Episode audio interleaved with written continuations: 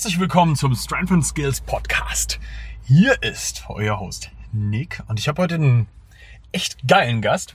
Ähm, ein junger Mann, der selbst bei mir im Coaching ist, selber auch coacht und äh, mittlerweile echt, du bist ein echt altes Eisen im Game, ne?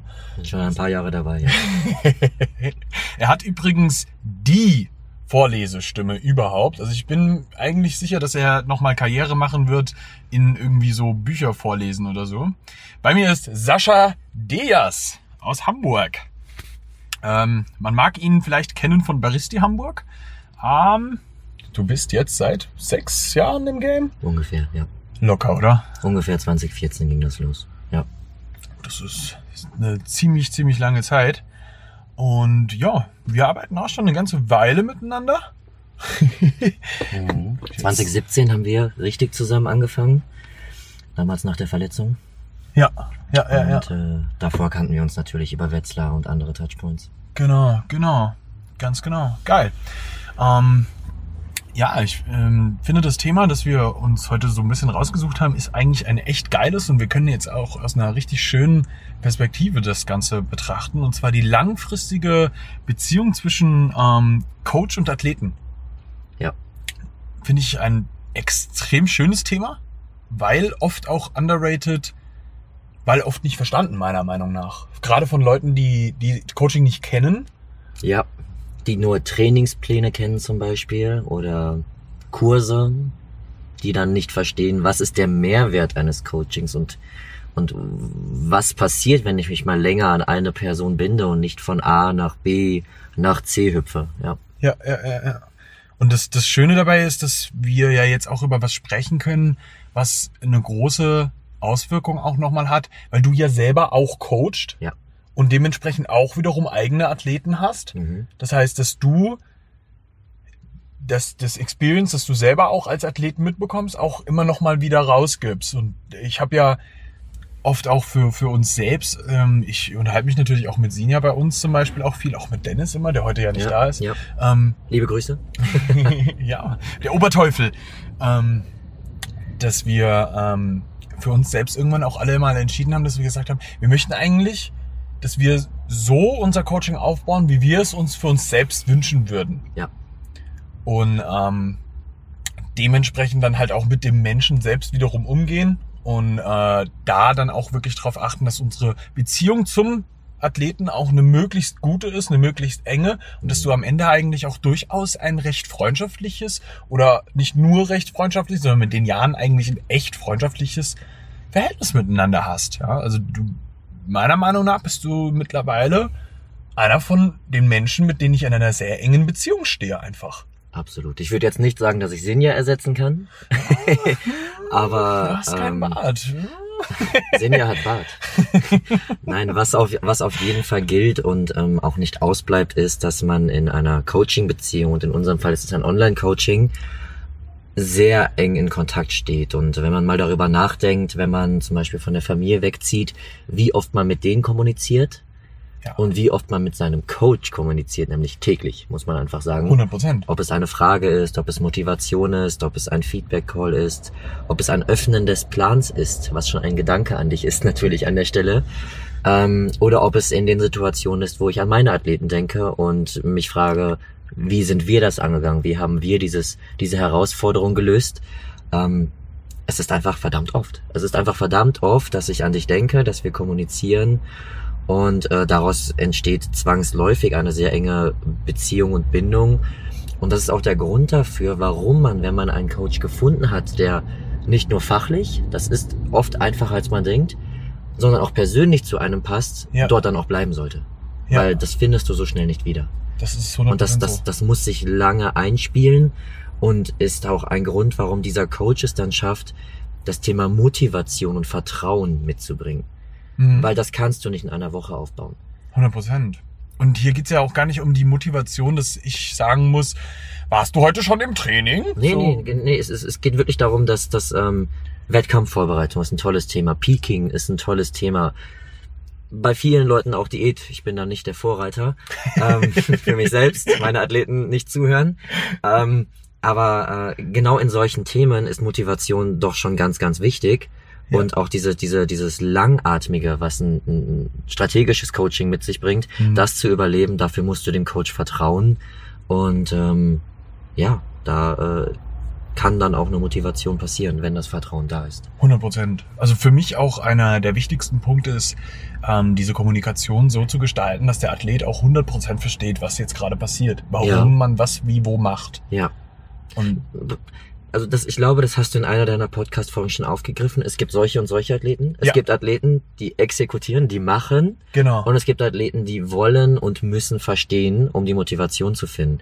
Und äh, dieses Verständnis kannst du nur für einen Menschen aufbringen oder auch nur klären, wenn du zuhörst und den Kontakt suchst. Ja. Ja. Das ist ja aber auch wiederum was, ähm, was sehr unterschätzt ist, gerade wenn du selber coachst, wie wichtig das ist, dass du die, diese Experience auch machst, wie es für dich so ist. Ähm, wenn dir jemand zuhört, dir jemand Sachen erklärt und wie du das dann wiederum für dich nutzen kannst. So, also ich Ja. bin persönlich jemand, ich lerne selbst auch immer noch so unglaublich viel von meinem eigenen Coach, Mhm. der immer wieder verschiedene Ange Herangehensweisen für mich auch wiederum findet, wie wir mit Dingen umgehen, ähm, wie, wie er mit, mit meinen persönlichen Sachen umgeht, Mhm. weil ich ihm natürlich auch manchmal irgendwelche Anliegen vortrage oder irgendetwas, was in meinem Leben passiert, Ja. wie er darauf eingeht und wie ich das dann wiederum auch wieder nach außen weitergebe, weil ich ja dann wiederum mit anderen Menschen kommuniziere und da dann eben wieder diese, ja, jeder hat seinen eigenen Stil Total. und trotzdem übernimmst du durchaus auch bestimmte Sachen schon stark, wenn du, Ja, du musst überlegen, also dein Umfeld prägt dich extrem. Und wir haben gerade hergeleitet, wie eng in deinem Umfeld dein Coach ist. ja, Und wenn dieser Mensch 50 Prozent deines Umfelds ist, wenn Sport dir sehr wichtig ist als Beispiel, dann wird er dich prägen. Du wirst immer deinen eigenen Filter darauf legen. Du wirst immer einen Nick-Filter haben, ich werde einen Sascha-Filter haben. Nichtsdestotrotz ist der Input natürlich stark von deinem Coach mitgeprägt und dein Coaching. Und äh, das kann, glaube ich, jeder bestätigen, der daraus lehrt, dass er sich immer noch daran erinnert, wie er in der Kindheit im Taekwondo oder Fußball oder sonst was genau. gecoacht wurde oder trainiert wurde. Und äh, vor dem Hintergrund ist das, glaube ich, sehr naheliegend, dass man da viel übernimmt. Mhm. Ja. Ich habe selbst noch, also wenn ich mir das so überlege, ich habe früher Fußball gespielt. Du, Ja, kein Scheiß, ich habe Fußball gespielt. okay. Ich habe sogar mal Leichtathletik gemacht. Ich war auch echt gut. Du konntest rennen. Ich konnte richtig gut rennen. Krass. Ich bin mit äh, 13 die 1000 Meter in 3,15 gelaufen. Das war mit 13 ziemlich stark. Das ist bemerkenswert, doch. Ja, Cardio. Ja. Ähm, Gut, aber, genau, du hattest diese Trainer und, äh, und der, der, der, ich, ich, hatte einen Fußballtrainer, der ist leider mittlerweile verstorben, der hat mich ganz stark ge ge geprägt. Also Das war damals der Dieter und mit dem habe ich die geilste Fußballsaison meines Lebens gespielt. So. Ja. Das war jemand, der mich sehr stark beeinflusst hat, auch damals schon in meiner Kindheit und ich würde behaupten, das ist bis heute noch so. Das Ja. ist, glaube ich, ein, ein Ding, das oft vielleicht auch von äh, Coaches selbst oft vergessen wird, wie stark dein Impact eigentlich auf den Menschen, mit dem du arbeitest, ist total. und welche Verantwortung Das ist, glaube ich, der eigentliche Punkt, ich glaube, diese, dieses Themas, nämlich, dass du einen Menschen sehr, sehr stark beeinflusst. Und das eben nicht nur im Fitnessstudio oder in jeglichem Training, sondern eben auch im Denken, im Leben und im Alltag. Das 100%. überträgt sich extrem. Nicht nur der Sport, sondern eben auch das Coaching. Und wenn du dort nicht respektvoll mit der Person umgehst, verständnisvoll und eben auch den richtigen Input gibst, kannst du ganz viel versemmeln. Ja. Also das jetzt mal leicht negativ gedreht, aber seid euch dessen bewusst als Coach, was ihr da mit den Menschen macht. Nicht aus Angst, sondern nehmt die Menschen ernst, hört darauf, wenn sie Schmerzen haben, hört darauf, wenn sie Motivation brauchen, wenn sie überschießen, es gibt alles. Geht auf diesen Menschen ein. Coaching ist eben nicht nur Trainingsplan schreiben. Ja, 100 Prozent. Und das ist ein ganz wichtiger Punkt. Weil das ist ja das, was dich am Ende eigentlich immer wieder auch unique macht. Weil jeder Mensch, jeder Coach ist auf seine Art und Weise der Beste für jemand anderen.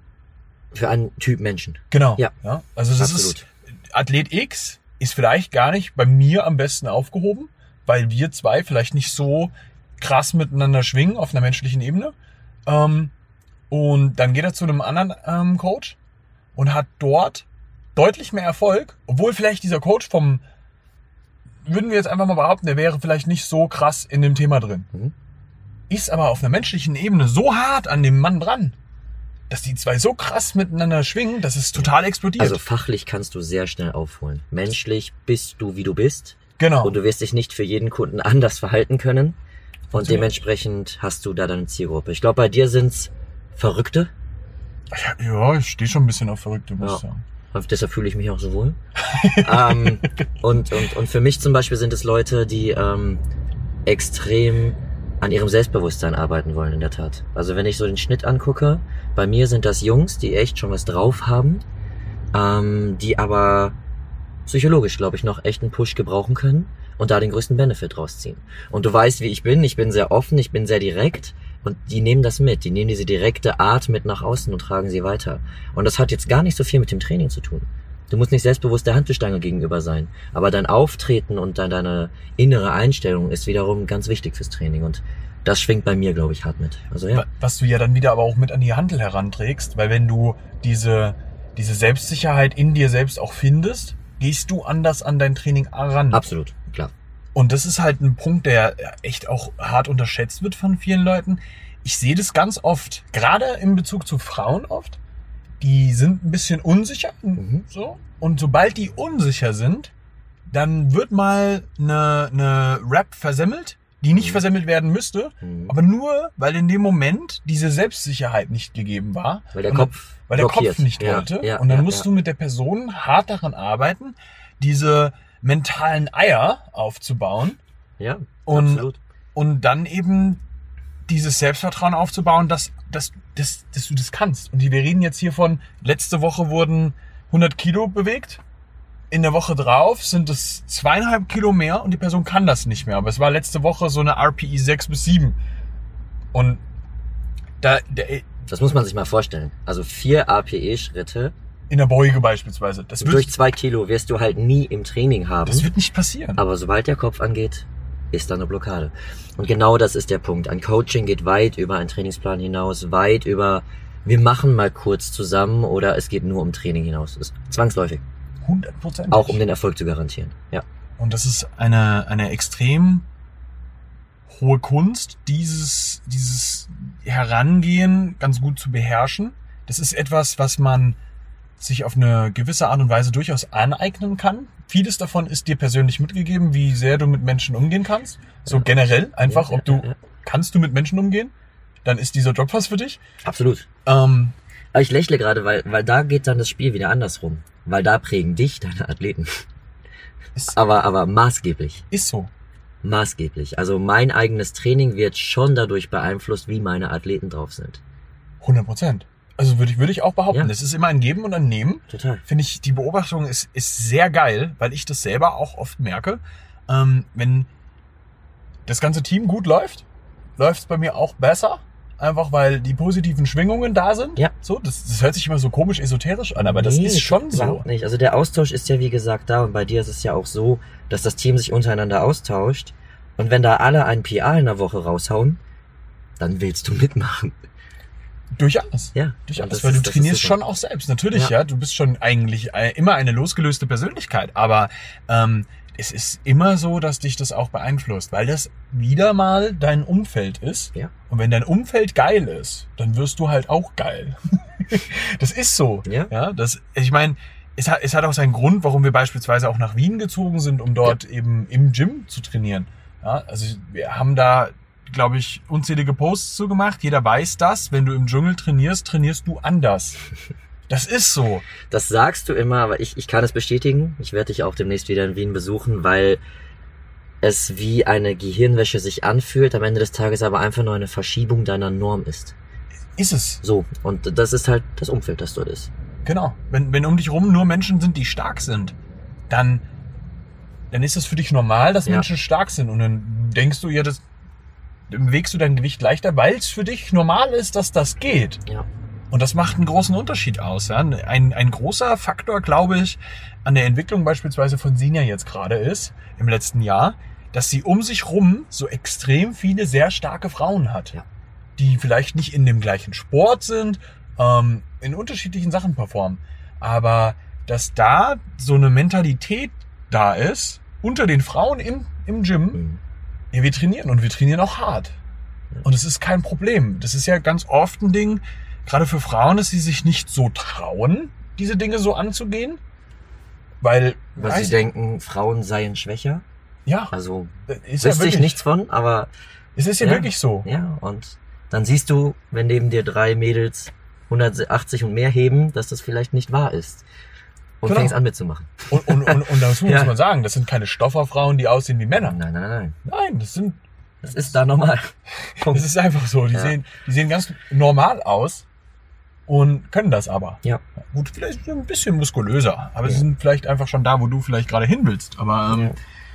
der Punkt ist, Die Quintessenz, ne? Also nochmal zum Zusammenfassen. Das erste ist, dass dein Umfeld dich hart prägt. Such dir ein Fitnessstudio vielleicht auch an dem Punkt, das dich nicht demotiviert. ja, Ich für meinen Fall kann, trainiere ungern. Ich kann es natürlich in großen Ketten, wo Hans, Larry und Pumper Joe zusammen Bizeps Curls machen.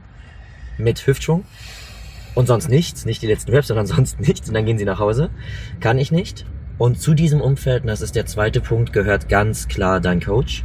100 Prozent. Und damit dieses Umfeld funktioniert, muss es langfristig passieren, damit ihr aufeinander klarkommt, Eben. auf eine Wellenlänge kommt und euch gegenseitig auch vertraut. Und das braucht ja auch immer ein bisschen Zeit, Ja. bis man dort ist. Ne? Also es ist ja etwas, diese, diese Beziehung mit einem Menschen aufzubauen, passiert nicht in 0, 8, also nicht, nicht, nicht von, Nee. von 0 auf 100 innerhalb von einem Monat oder sowas, sondern das kommt schon mit der Zeit auch Und erstmal. wir kannten uns vorher schon. Genau. Das kommt ja dazu. Also wir kannten uns ja jahrelang durch die Calisthenics-Szene, ähm, haben zusammen den Hate gepredigt. Ähm, aber selbst das hat nicht ausgereicht, um sofort auf einer Wellenlänge zu sein. Nein. So, und auch ich habe mich im, im, im Training verletzt, aber das hat nicht geheißen, dass ich dir nicht vertraut habe. Nein, das, sondern das entwickelt sich und man, man muss sich da einfinden. Und mittlerweile wissen wir, was wir tun. Wir arbeiten aber auch schon zwei Jahre zusammen. Ne? Das ist Genau. das Thema, ja. das ist, das ist ein, ein, ein Punkt, der so hart underrated ist. Lange, langfristige Coach-Athleten-Beziehungen sind ein Riesending. Aber das ist dann wieder auch was, und da kommen wir zu was, was auch wunderschön ist. Du lernst so viel in diesen Zeiten. Also da kann ich von mir aussprechen, was ich, das habe ich am Anfang ja schon mal angesprochen gehabt, ich habe extrem viel lernen dürfen von meinem eigenen Coach. Ja. Ähm, weil der natürlich auch schon einiges an Athleten selbst auch hat. Ja. Ähm, auch in Stresssituationen natürlich schon viel mit denen umgehen musste und dementsprechend meine Stresssituationen ganz anders handelt. Ja. Und das war was, was ich extrem von ihm lernen konnte und dann wiederum weitergeben konnte. Und das ist etwas, wo ich sagen würde, macht, macht krass viel aus. Schöner Punkt. Warum hast du als Coach einen Coach, wurde ich jüngst gefragt. Und dann habe ich zurückgefragt, warum ich hat mein Coach denn auch einen Coach? Dann war die Person komplett verwirrt und ich habe dann gesagt, Objektivität und und und und äh, Vertrauen. Nicht, dass ich mir selbst nicht vertraue, dass ich nicht gut coache, aber ich vertraue mir nicht, dass ich mich selbst objektiv bewerten kann. Und weil du es nicht, und genau. du wirst es nie tun. Kannst du nicht. ähm, und an, an, an dem Punkt einfach, ähm, du lernst, du entwickelst dich weiter und du solltest dich nie darauf verlassen, dass du perfekt bist. Das wird nämlich nicht passieren.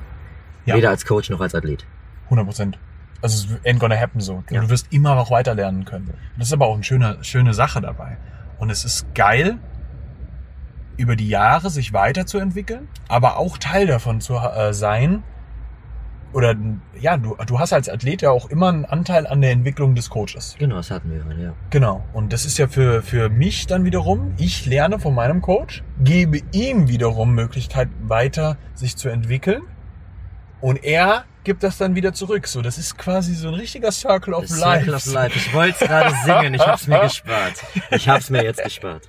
Aber ja, genau das ist es. Und das ist, ist ja Wahnsinn. Ja, was, was man da rausholen kann, wenn man über solche Sachen sich auch ein bisschen im Klaren ist. Das finde ich auch ein ganz wichtiger Punkt, dass man, dass man das ein bisschen Revue passieren lässt. Was ist denn hier so in den letzten Jahren passiert? Und jetzt nicht nur auf einer sportlichen Ebene, sondern auch mit mir, Ja. mit meinen Knowledge, mit meinem generellen, was mache ich im Training, was mache ich im Alltag, wer bin ich geworden? Ja. Und es geht nicht darum, dass du immer mehr zu der Bibel des Trainingswissens immer mehr theoretisches Wissen sammelst.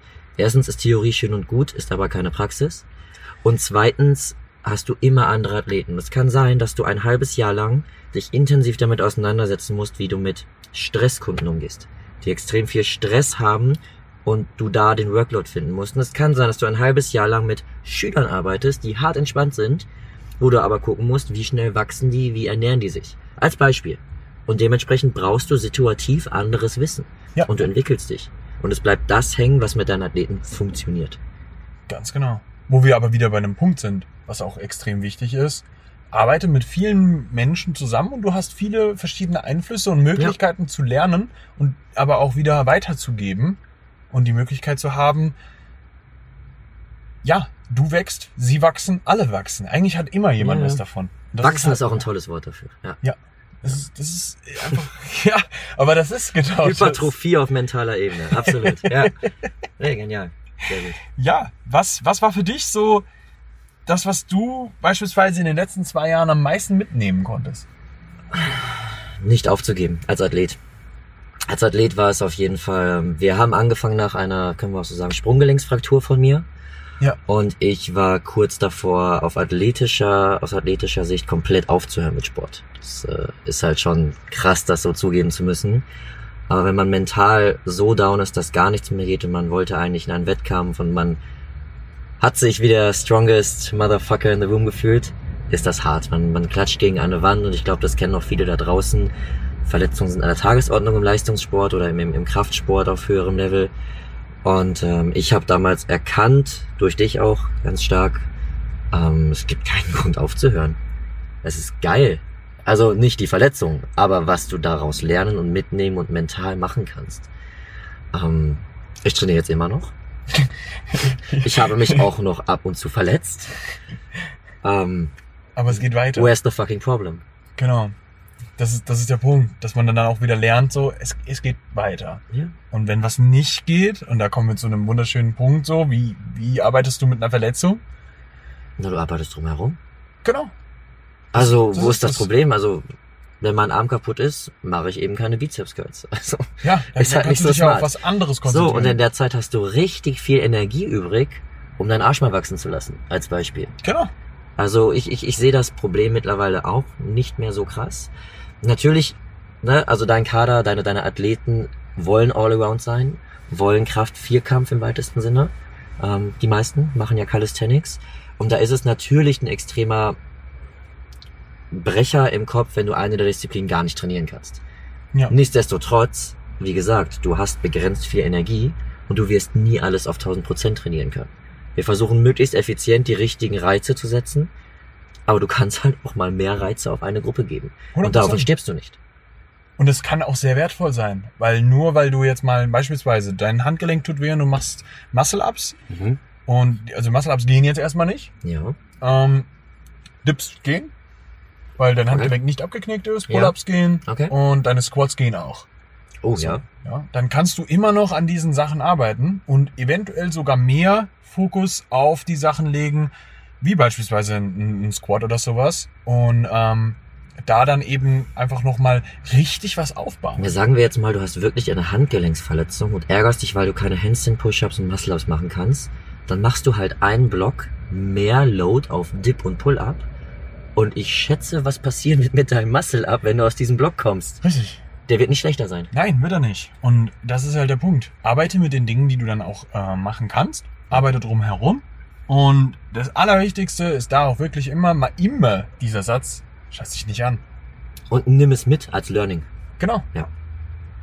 Das ist ein ganz, ganz großes Ding. Ist geil. Yes, alright. Jetzt haben wir mehrere geile Punkte gehabt. Ja. Das ist eine Short Version. Gefällt mir sehr gut. Langfristigkeit, emotionale Bindung, Learning voneinander und absolut dich nicht kaputt machen lassen, wenn du mal verletzt bist. Es wird nicht ausbleiben. Es wird dir passieren. So, egal ob du CrossFit machst, wo es vorprogrammiert ist, ob du Calisthenics mit Gewicht machst, was auch nicht normal für deinen Körper ist, Nein. im ersten Schritt, Die verletzen sich auch alle. oder ob du KDK machst oder ob du Läufer bist, du wirst dich irgendwann mal verletzen. Und meistens sogar im Alltag und nicht im Training. Aber das sei so dahingestellt. Ähm, mach dich nicht kaputt, bleib dran und such dir einen Coach, der es dann schafft, und da schließt sich der Kreis wieder, persönlich so nah an dir zu sein, dich so lange zu kennen, dass der dich da rausholt, falls du in ein Loch fällst. 100 Prozent. Sehr geil. Sehr schöne Schlussworte. Hat mir extrem gut gefallen. Ja. Sascha, wo finden wir Infos über dich? Ach, sprich mich an. Ich bin eine sehr direkte Person, lebe in Hamburg.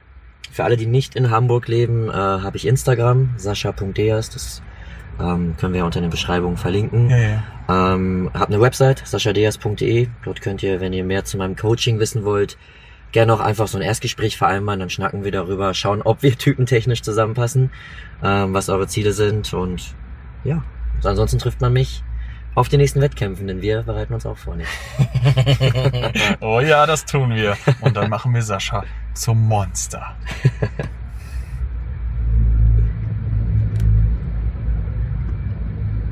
Heute. Bah. Was denn? Es